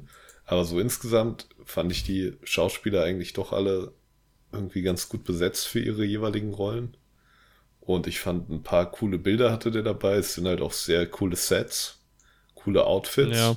Und das hat der ja, Film schon alles sehr gut gemacht. Also ich denke, ich würde ihm so eine 6 von 10 geben. Hat im Übrigen auch zwei Oscars gewonnen. Mhm. Ähm, für Kostümdesign und bester Song. Ah, okay. Also Kostümdesign. Und ich glaube, der neue, um da schon mal so ein bisschen drauf einzugehen, hat Kostümdesign auch gewonnen und ich glaube Production Design noch. Mhm. Auch da muss man sagen, ja genau, Kostüm und Production Design. Also ich habe den Vergleich aus den 70ern nicht, aber im neuen finde ich das absolut gerechtfertigt. Ja. Ja, ich habe dem nur 5 gegeben. Ich weiß nicht, das ist für mich war das hatte hatte ein paar Stärken, hat für mich hat er aber einfach so von der vom Pacing und so nicht so nicht so gut funktioniert. Und ich finde es ich find's erstaunlich, weil ich hatte die ganze Zeit so im Hinterkopf, naja, morgen oder übermorgen kann ich noch den neuen gucken. Da habe ich richtig, richtig Bock drauf. Deshalb wollte ich ja eigentlich auch Great Gatsby gucken. Und für dich aus der anderen Perspektive muss es ja, also es ist ja einfach, ist es ja komplett anders. Dieser Film ist ja komplett anders gemacht. Ja. Ja, das ist schon hart. ist halt also ich glaube, gut, du hast den nicht direkt hintereinander geschaut, ne? Nicht am gleichen Tag oder am nächsten. Nee, Aber aber, so zwei, drei Tage nur dazwischen. Ja, man muss halt sagen, ich finde, der neue Film ist halt einfach ja, eine geilere Art, dieselbe Geschichte zu erzählen. So. ja, lass uns über den neuen sprechen. Ähm, ich meine, das, das Ding ist am neuen, also der neue ist von äh, Buzz Lerman, Mhm. der ja jetzt zuletzt Elvis gemacht hat. Mhm. Und mit dem habe ich ja auch so meine Probleme. Weil der halt so sehr künstlich, also Mhm. so einen sehr künstlichen Stil halt verfolgt. Ja, Und das fand ich schon immer irgendwie nervig bei, bei diesem Film, dass das alles so, klar, du hast da sau viel unechte Bilder und sehr viel CGI und so, aber halt bei ihm ist es immer so ganz offensichtlich künstlich und ich glaube Ja. auch gewollt künstlich, ja, auf jeden Fall. aber das finde ich einfach nicht schön. Nee, also es ist halt wirklich so, keine Ahnung, beispielsweise dieses gelbe Auto ist halt so gelb, dass es halt immer heraussticht. So. Auch, Ja, das war ja wenigstens ein echtes Requisit. ja, ja, ja, aber trotzdem auch so von der, auch wenn der Rest äh, verregnet und trüb ist und sowas, ist das Auto Ja. trotzdem glänzend gelb. So, was ich ja auch als Stil irgendwie nachvollziehen kann, so. Aber ich finde es halt auch cooler, wenn die Sachen sich irgendwie einfügen, so. Und das CGI ist halt hart, so an vielen Stellen. Mhm. Gerade wenn es in so Rückblenden und sowas geht. Oder wenn halt jemand so theatralisch aus dem Fenster guckt, aber selbst das sieht nicht echt aus, weil das Fenster Mhm. wahrscheinlich nicht echt ist. so. Das finde ich halt, ne, wenn du irgendwie CGI einsetzen musst, weil es halt irgendwie nicht anders geht, okay. Aber manche Shots waren da drin, da habe ich mir gedacht, boah, die hätte man schon echt geiler auch in echt einfach drehen können. Das ist genau das Ding bei dem Film immer. Ich finde, dann, weil ganz oft denkt man, das geht doch noch viel geiler. Ja, So. Und ich glaube, das ist nicht, weil, ich glaube, das ist einfach der Stil. Das ist einfach sein Stil. ja, So. Und der Film ist auch, was so die Optik angeht, ein bisschen in die Jahre gekommen, finde ich. Ja. Aber es ist vor allem einfach die Art und Weise, wie, wie Sachen, das spricht mich persönlich einfach nicht an. Aber gut. Ach, guck mal hier. Ich wollte einen Gag mit Old Sport machen. Mhm. Für den Anfang habe ich mir notiert. der Zug ist jetzt abgefahren, Old Sport. Ich habe den Im Deutschen, im Deutschen sagt nicht etwa Sportsmann. Alter Knabe. Alter, Alter Knabe. Knabe. Aber in beiden tatsächlich. Ich hatte den alten Film mir dann auf Prime gekauft und den dann Mhm. halt dementsprechend konnte ich ihn nur auf Deutsch gucken. Und hab's im neuen Film dann auch nochmal gecheckt. Und in beiden Filmen sagen die im Deutschen Alter Knabe. Alter Knabe. Ja, aber Old Sport ist auch einfach ein geiler Begriff. Also, ja, Ja. das ist schon nice. Witzig. Ähm, Aber dieser Begriff sticht halt auch direkt super raus. Also sowohl im Deutschen als auch im Englischen. Ich finde Ja, halt, also selbst bevor der dann darauf angesprochen wird, dass das so sein Catchphrase ist, so, also selbst beim ersten Mal sagen, stolperst du schon darüber und beim zweiten Mal sagen, weißt du halt, okay, das ist halt ein Slang, ein sehr so ein Catchphrase, was der immer sagt. mh. was ja schon im Film selbst ungewöhnlich ist. Ja. Ne? Also, ich, bei DiCaprios äh, Gatsby ist es noch krasser, finde ich, als beim, Ja. beim alten. Das Ding ist halt Aber beim ja, DiCaprio-Dings wirkt es halt auch noch ein bisschen, also es ist ja quasi für die Figur aus dem Stand irgendwie ungewöhnlich, das zu sagen. Weil es Mhm. ja auch da schon irgendwie ein Begriff aus noch einer Generation vorher ist, den er mitbekommen hat. Aber ich finde, Ja. in so einem neueren Film, dadurch, dass es Leonardo DiCaprio sagt, wirkt es halt auch noch deplatzierter als, in dem alten Film. Ne? Wenn ich mir normal so einen alten Film im Fernsehen angucke, ohne Vorbehalte, dann würde halt so ein alter Knabe da auch irgendwie durchslippen. So, dann denke ich mir halt so, Weil okay, Leute halt eh anders reden. genau. Ja. Das stimmt schon. Ja, der alte, äh, der neue Film, du hast es schon gesagt, Tobey Maguire finde ich so gut gecastet für diese Rolle. Ja, ey, das ist Das ist, nice. glaube ich, meine Lieblingsrolle von ihm. Ja. Also ich finde, das- der ist so charismatisch in diesem, dieser Nick Carraway-Rolle. Und Der erzählt, das, der erzählt ja viel mehr als, äh, als im alten Film. Ja, Und das macht so Spaß. ich finde das auch richtig gut Ähm, gemacht. Ja, und dann hast du halt, wie gesagt, diesen Freundschaftsaspekt halt irgendwie eh noch. Ja. Der auch noch mal ein bisschen stärker ist. Irgendwie im alten Film war halt irgendwie Nick auch teilweise einfach so dabei. Ja, ja. Ja, das stimmt, das stimmt. Im, im, tatsächlich finde ich es im Alten ist der Protagonist schon eher Gatsby irgendwie, weil halt Ja. diese Erzählstruktur nicht so da ist. Aber Tobey Maguires Nick Carraway ist ja von Anfang bis Ende die Erzählperson ja. und du kommst ja auch immer wieder zur, zur Jetztzeit zurück. Also da ist ja ganz klar, er erzählt es erst seinem Doc, dann schreibt er eine Geschichte, man ist immer wieder da, dass, du, dass das, was erzählt, schon lange zurückliegt. Oder zumindest ein Jahr oder was. Das hast Ja, du ja genau. beim alten gar nicht so. Nee. Das macht das viel stärker, das ist viel spannender. Ja. Das macht viel mehr Spaß. Ja, Carrie Mulligan, was soll ich sagen? Liebe ich. Ähm, Finde ich. Unf also perfekter kannst du diese Rolle nicht besetzen. Ähm, DiCaprio auch einfach einer seiner stärkeren Rollen und er hat kaum schwache Rollen. ähm, Joel Edgerton als Tom auch geil irgendwie, weil Joel Ja, Edgerton, Edgerton irgendwie cool ist. Ähm, und auch Ich glaube, da ich kenne den nur als Onkel Owen. Ich weiß gar nicht, ob ich den schon mal Ja, woanders. der spielt bei, ähm, der spielt bei Red Sparrow den Gegenpart. ah, stimmt, ja. Oder den, den, ich weiß gar nicht mehr, welche Rolle er da eigentlich hat. Mhm. Ähm, genau, dann natürlich in Star Wars. Das muss ich gerade mal gucken. Ich hatte den noch irgendwo. Das ist so nervig, dass das bei der Website von IMDb nicht angezeigt wird. Ja, stimmt. Wo man den noch herkennt. Ich habe auf jeden Fall noch mehr mit ihm gesehen. Ähm, Auf jeden Ja. Fall ein cooler nee, mo Typ. mochte ich, mochte ich gerne der Rolle. Und ähm, Elizabeth Debicki, die ich damals noch nicht kannte, aber halt jetzt durch Tenet kenne, Mhm. als Jordan, ist auch ich, nicht so stark wie Louise Chills, finde ich, weil ich die einfach super finde. Das, da fand ich, das, diese Beziehung fand ich im Alten besser als im Neuen, aber ich finde ähm, Echt, ich Elizabeth Debicki trotzdem. Beiden super cool. Ich glaube, ich finde den neuen sogar noch einen Ticken besser. Hm. Ja, ich mag die da auch in der Rolle. Das ist schon, das ist erstens eine coole Rolle und ist gut besetzt. Ja. Ah, sie gerne. spielt auch Und- diese goldene Lady da bei Guardians of the Galaxy. Ja, ja, ja. Daher kenne ich die ja. auch. Nur, dass sie halt so krass geschminkt ist da, aber. Okay. ja. Ja, die ist auch schon. Und hier wäre mir nochmal, ich weiß nicht, dieser Jason Clark, der den George spielt, diesen Ja. Tankstellenbesitzer, Ja, den kennt man auf jeden Fall.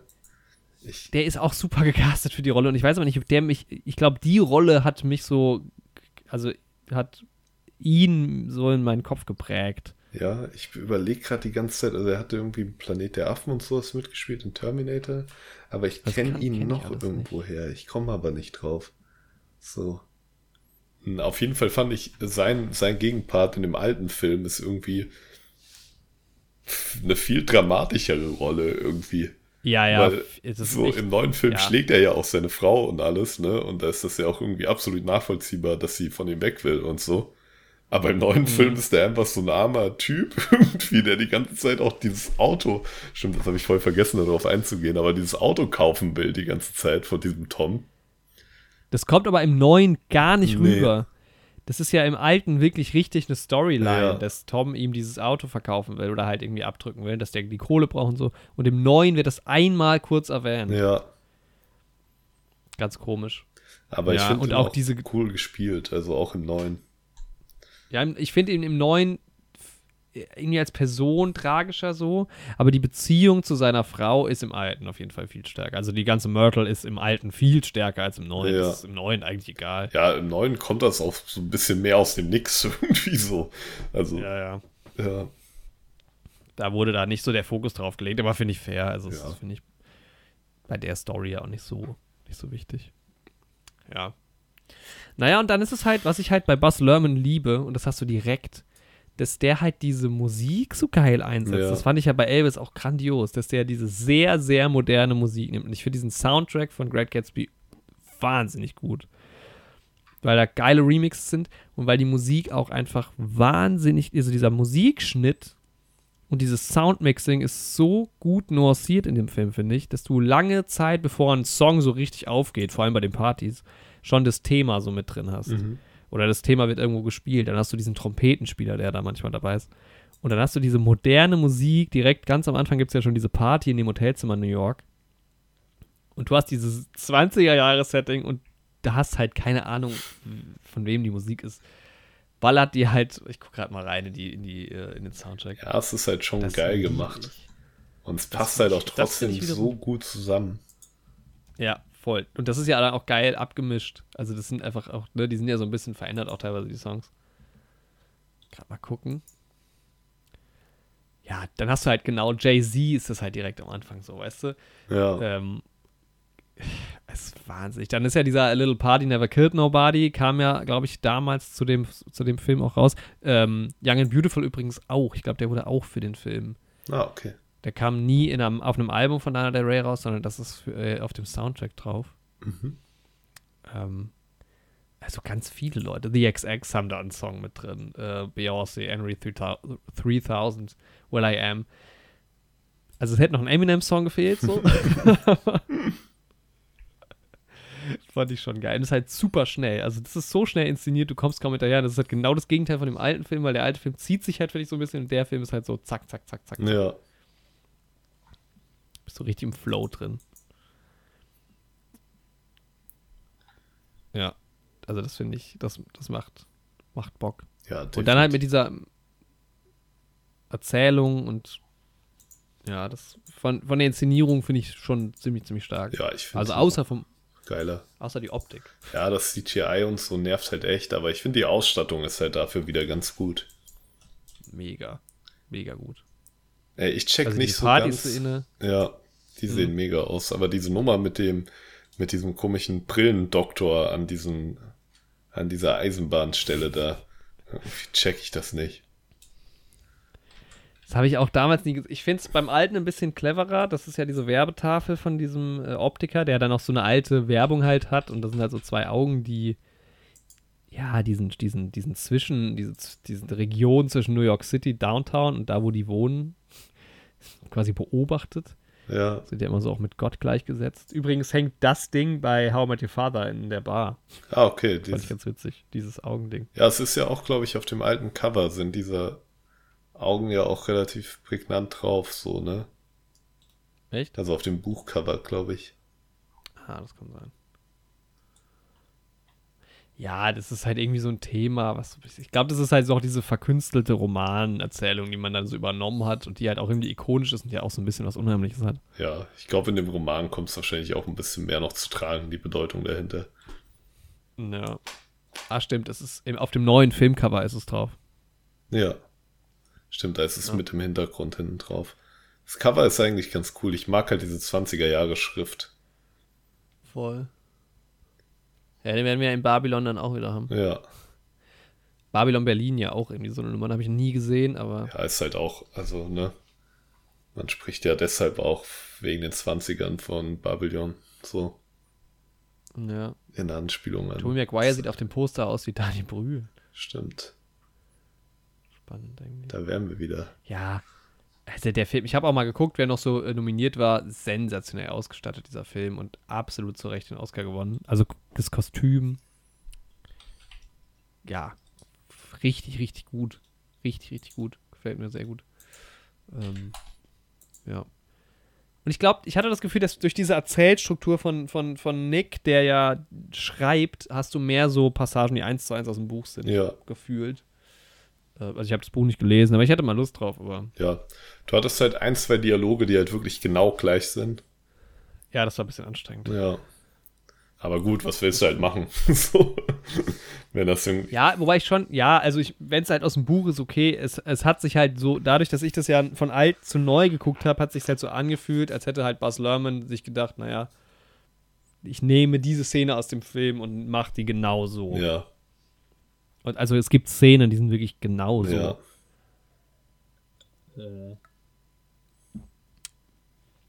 Ja, nur plus künstlicher Look ohne Ende. Das ist so. Ja. Und dann halt, also dieses äh, A Little Party Never Killed Nobody, diese erste Party-Szene, wahnsinnig genial inszeniert. Und dann halt dieser ganze ähm, Young and Beautiful Part, wo dieser Song wird ja auch Mhm. unfassbar lange gestreckt. Das lieb ich einfach. Also, das ist einfach für mich.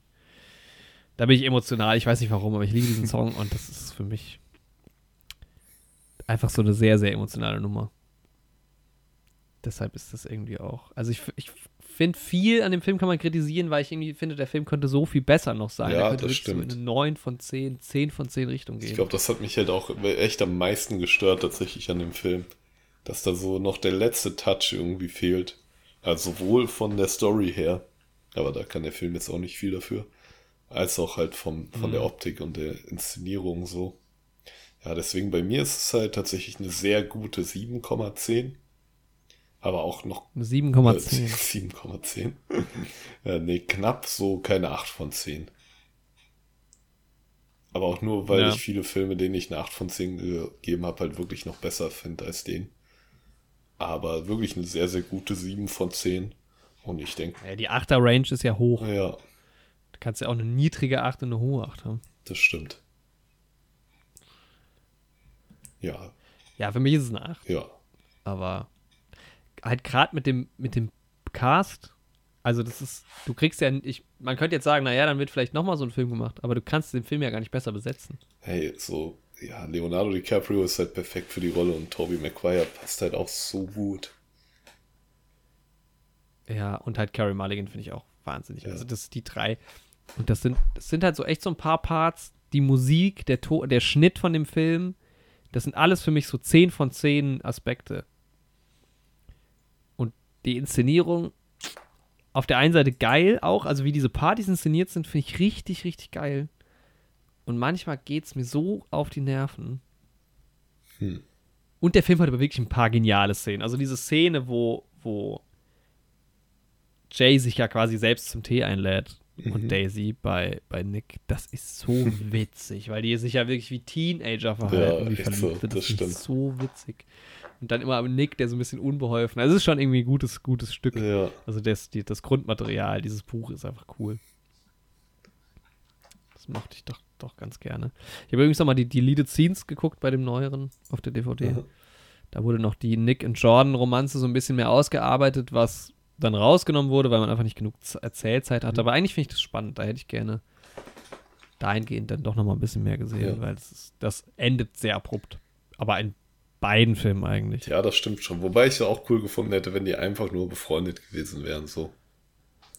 Ja, es kommt nicht so ganz durch. Ne? Ja. Also da auch durch die Art, wie sie, also durch die Entscheidung, dass man es nicht so viel porträtiert, ist es einfach generell so ein bisschen egaler. Ja. Ja, ich finde das irgendwie immer ein bisschen schade so. Ich äh, mag das irgendwie ganz gerne in Filmen, so Freundschaften zwischen Männern und Frauen auch zu sehen, die halt platonisch sind, so. Aber meistens wird dann irgendwie doch noch eine Love Story draus und sowas. Denke ich mir so schade. Ja. So, ich hätte lieber einfach mal eine Freundschaft gesehen. Ne? Na gut. Aber was da eigentlich ganz schön ist, dass ja Jordan doch, doch irgendwie halt sehr tongebend ist, was das alles angeht. Mhm. Wohingegen ja, also Daisy ja gar nichts zu sagen hat. Ja. Das, klar, das ist so dieses 20er-Sprech, aber ich finde es schon auch ein bisschen unangenehm zuzuschauen, wie dann irgendwie halt sich Jay und, ähm, und Tom quasi darüber streiten, wen sie denn liebt und sie halt gar keine In Stimme ihrer findet. Das ist so- Anwesenheit halt auch. Das Nee, meinte ich vorhin geht. mit diesem, manchmal habe ich das Gefühl, dass sie halt irgendwie gar nicht teilnimmt, so. Sie, Ja. sie streiten da über sie wie über so ein Stück Fleisch, so. Und ich weiß halt nicht, da Ja. würde ich halt gerne mal den Roman lesen, ob das eher sowas ist, was halt im Roman einfach die Realität der Zeit ist, oder ob das der Roman halt quasi auch schon so framed, dass er das kritisiert schon für die Zeit. Das fände ich mal ganz spannend in Erfahrung zu bringen. Ja. Ja, das stimmt. Es wird halt nie so ganz kritisiert. Es wird ja am Ende immer nur kritisiert von Nick, dass die alle scheiße sind, was ja auch stimmt. Ich finde, das ist immer so ein bisschen der. Ja, wir können vielleicht jetzt, wir haben ja unsere Bewertung abgegeben, ähm, dann sind wir bei einer 7,75 oder was am Ende. Ja, Ähm, guter Score, mal wieder. Nach den letzten paar Filmen ja, war mal wieder Zeit. wird mal wieder Zeit. Ähm, er hat auch echt Bock gemacht, ihn zu schauen, also gerade den neuen. Ja, der neue ist schon geil. Der ist schon, der ist. Also, der jetzt nicht in meinen Top 20, aber so in den Top 30, 40 Ja. dürfte der auftauchen. Bei mir auf jeden Fall in den Top 100.000. 100. ja. In den Top 100. Denke ich vielleicht schon, ja. Ja, aber genau, ab sofort, ähm, äh, um jetzt ein bisschen zu spoilern nochmal, dass halt irgendwie ähm, Gatsby erschossen wird, finde ich schon, ist immer traurig. Ich finde es auch immer, auch im neueren Teil noch trauriger, weil er fragt Nick, ob sie schwimmen gehen wollen. Nick sagt, nee, ich gehe heim. Und dann schwimmt er da alleine. Immerhin ist er da nicht ganz alleine, weil sein Typ da ja noch irgendwie am Start ist. Aber am Ende denkt man dann auch so, weil man ja irgendwie schon dafür rootet, dass dieser Tom? Gebrochene Mann Ja. seine Liebe so, findet. ja. Auch wenn der, der Typ hat ja einen Knall, so. Ja. Also, ähm, absoluter Stalker auch, gar keine Frage. Ähm, aber irgendwie will man ja, rootet man trotzdem so ein bisschen für diese Beziehung. Und dann aber irgendwie hat Nick ja schon recht, dass die halt alle Ja, völlig daneben sind. ja, safe. Also, ne, Also auch Daisy. die sind schon wirklich alle irgendwie echt crazy. Und, ja, aber ich dachte Ja. irgendwie die ganze Zeit, weil ich noch dieses Zauberer-Setting so im Kopf hatte, irgendwie habe ich die ganze Zeit gedacht, dass am Ende von dem Film noch so ein Twist irgendwie kommt.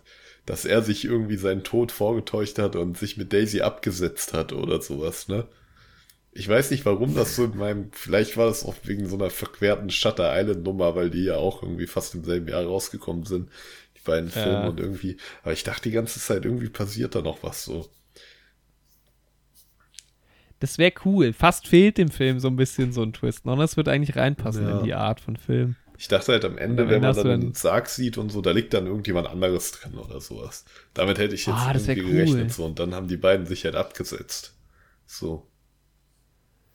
Ja, das stimmt. Dafür, dass der Film. Gerade der neue ist ja auch so. Der hat irgendwie so diese Symboliken mit drin, ne? Auch mit diesem Licht und sowas. Und dann Ja, ist das Ende doch sehr. Ja, normal. ja. Wird irgendwie alles erklärt. So. Und er versucht ja dann auch irgendwie da nochmal anzurufen und sowas bei ihr und so weiter. Mhm. Und irgendwie dachte ich dann die ganze Zeit, da kommt jetzt noch was. Jetzt sieht man die beiden da irgendwie zusammen, wie die sich auf irgendeine Insel abgesetzt haben oder sowas. So. Und irgendwann sitzen die beiden im Café und Alfred kommt und er sieht, dass Leonardo DiCaprio glücklich ist, aber er wird nichts sagen. So, sowas habe ich mir halt irgendwie vorgestellt. Ja. Ich finde es eh, also dadurch, dass man diese beiden Filme so nah beieinander gesehen hat, ich fand es komisch, weil als ich den alten gesehen habe, hatte ich schon damit gerechnet, dass der Vater von Gatsby nochmal kommt. Und da wird sich ja, also es wird ja im neuen Film viel mehr erklärt, was mit Jay Gatsby oder mit Jake oder wie hieß er, James Mhm. Gatz oder sowas passiert ist. Und diese, das wird ja alles irgendwie erklärt. Also es bleibt weniger im Mysteriösen, was so ein bisschen schade ist. Ähm, und irgendwie dachte ich, dass der Vater kommt. Dann dachte ich, hm, vielleicht gibt es ein alternatives Ende für den neuen Mhm. Film, aber es gibt nur eine Deleted Scene. Also diese Szene wurde nie fertig gemacht. Das heißt, die kann nicht als alternatives Ende existieren. Aber irgendwie habe ich trotzdem damit gerechnet schon, dass der Vater kommt im Alten, was ja dann auch passiert. Ja, stimmt. Und Ja. irgendwie, dann gibt es ja, ja auch noch mal das Aufeinandertreffen mit Tom und Daisy, was ich eigentlich ganz cool finde, dass das halt noch mal kommt. Und im Neuen wird am Ende irgendwie alles relativ schnell abgehandelt, dadurch, damit, dass halt Nick da seine Geschichte Ja. schreibt. Also das Ende finde ich, glaube ich, tatsächlich im Alten dann doch cooler. ja, stimmt. Stimmt schon. Aber der löst halt, ja, der alte Film löst halt viele Sachen am Ende erst auf, die halt im neuen Film vorher schon erzählt wurden. ja. Kann man drüber streiten. Ja. Aber der Film lohnt sich halt allein für diese Party-Szenen, ne? Für diese, ja. Für die Musik, diese Tee-Szene mit den beiden. Ähm, Ich bin auch froh, den endlich mal geschaut zu haben nach acht Jahren, neun Jahren. ja, Fußballer. Genau. Und einfach ikonisch, ne? Der, ich meine, dieses klassische Meme-Moment, also wenn du, wenn es Memes, wenn du das nicht wüsstest, Ja, und dann siehst du, wie Gatsby inst, äh, äh, introduced wird und er hebt diesen Sektkelch, dann denkst du ja schon, ja, lass da doch mal ein Gift ja, raus. echt so. Das ist halt wirklich so iconic. Total iconic, ja. Total. Ja. Liebe ich sehr doll und hasse ich auch sehr doll. Ach, diesen Film. Ja, Diese Unfallszene. Unfallszene ist gut dargestellt mit diesem fliegenden Körper. ja, Aber auch so künstlich alles, ne? Ja. Das, ist, das ist echt der große Wermutstropfen. Ja, das waren die großen Gatsbys. Ich gehe jetzt noch mal ein bisschen ins Labor und recherchiere noch ein bisschen, ob es noch mehr Zusammenhänge zwischen BoJack Horseman und der große Gatsby gibt. Du hast das letzte Mal auch irgendwas recherchieren wollen, nach der Folge noch. Hm, Ja, aber das ist eine Geschichte für eine andere Folge. Ja. Ja, hört euch auf jeden Fall auch mal unsere neue Trailer-Folge rein. Ja, genau, die kommt jetzt die Woche irgendwann wahrscheinlich. Da reden wir über die neuesten, freshesten Trailer zu Andor, zu Mandalorian, zu nicht Star Wars bezogenen Sachen. Ge Ja, ähm, Triangle of Sadness, Babylon. Ich habe sie gerade alle aus der Liste gelöscht, deshalb weiß ich Im nicht. Westen mehr, was nichts Neues. Alles, alles mit dabei. Genau, im Westen nichts Neues. Aber im Podcast ganz, Ganz viel, viel Neues. Neues. Neue Trailer in Ja. der Trailerkiste. Also hört da wirklich gerne mal rein. Genau. Die Trailer, ich, heißt das jetzt die Trailerkiste? Vielleicht heißt es Wir, die wer- ihr Trailerkiste. werdet sehen. Ihr werdet sehen und ihr werdet es hören. Und nochmal der Shoutout, die Werbetrommel hört in Hörbuchwelten rein. Yes. Ja. Und Wann kommt die Folge? am Montag. Also für euch. Also kurz nachdem unsere kurz nach online geht. unserer. Dann ist die ja, wenn ihr die nicht tagesaktuell hört, ist die ja auch schon da. vielleicht schon draußen. Da könnt ihr gerade mal rüberschauen und dann wiederkommen. Aber ich denke, die meisten werden unseren Podcast tagesaktuell hören. Viele von euch da draußen sehen sich ja schon die ganze Woche drauf hin, dann sonntags immer endlich die neuen Helden zu hören. Ich verstehe, ich muss ja sagen, ich verstehe ja nicht, wie Leute sowas machen. Also ich, ich also ich höre nichts tagesaktuell, gar nichts. Das ist, Ja, naja. naja. Aber vielleicht hört ihr die, Wo vielleicht ist die Folge ja jetzt schon vier Wochen alt, dann ist ja schon alles da. Also ja super, dann könnt ihr Genau. ähm, viel Ich Spaß. mein- dann, die wissen ja jetzt schon viel mehr. Einer der Filme ist neun Jahre alt und der andere 50 Jahre alt. Das könnt ihr euch auch nicht tagesaktuell anhören. Jetzt habt ihr es ja eh schon gehört. Aber die Trailerfolge, die solltet ihr brandaktuell hören, wirklich. Ja, das stimmt. Aber da, auch da hat man etwas Zeit, je nach Film, ne? Ja. Das kommt ganz drauf an. Äh, weil viele Filme von denen sind ja dann auch bald einfach Teil dieses Podcasts. Ich bin sehr gespannt. Also, das Sommerloch hat jetzt noch eine Folge und dann geht's rund. Dann sind wir ähm, zack, ja, zack. zwei Monate durchgehend im Kino. Da freue ich mich schon enorm drauf. Was nächste Woche kommt, wissen wir noch nicht so 100%, aber irgendwas wird uns schon einfallen. Ja.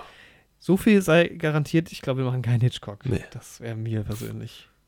Und wir wohnen dann noch einfach im Kino. Ist ja günstiger als die normale Miete aktuell. Satire. Ja. Genau, ja. Alrighty. Dann macht es gut, fühlt euch gedrückt. Oder so. Äh, ja, und du, Andi, ähm, alter Knabe, Old Sport. Sport. Wir sehen uns die, die Tage. Bis zum nächsten Mal.